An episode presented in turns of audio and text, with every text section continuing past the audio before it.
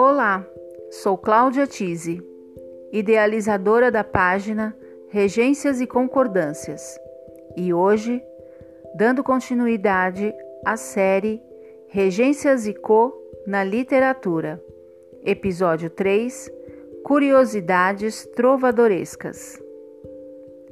Segundo o site www.estude.com.br, não é possível precisar exatamente o surgimento do trovadorismo.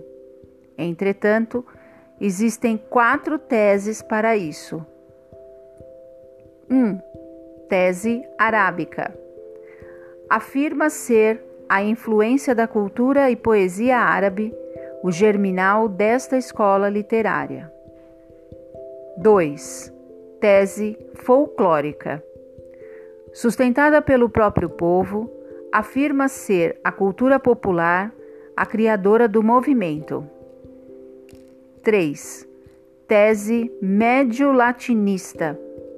Defende que o trovadorismo sofreu influência da literatura latina espalhada por toda a Europa durante a Idade Média. 4. Tese litúrgica baseada nas poesias litúrgico-cristãs.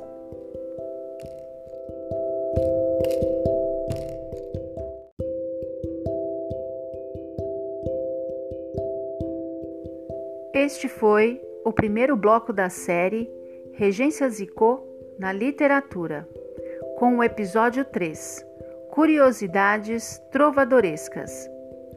Faremos um breve intervalo e retornamos em instantes.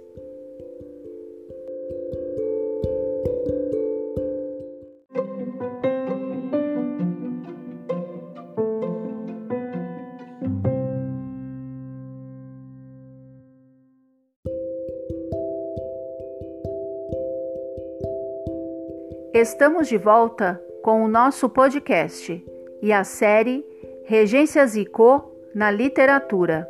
Episódio 3 Curiosidades trovadorescas.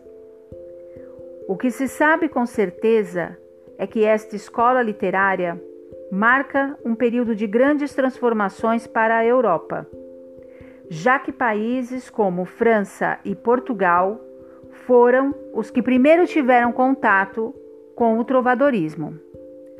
A obra A Ribeirinha de Paio Soares de Taveirós marca o início do trovadorismo português.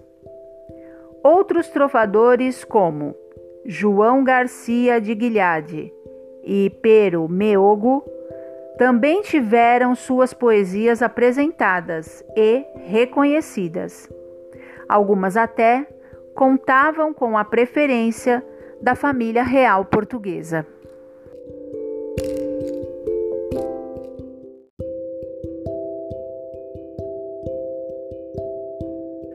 Assim termina o episódio 3 da série Regências e Co na Literatura Curiosidades Trovadorescas.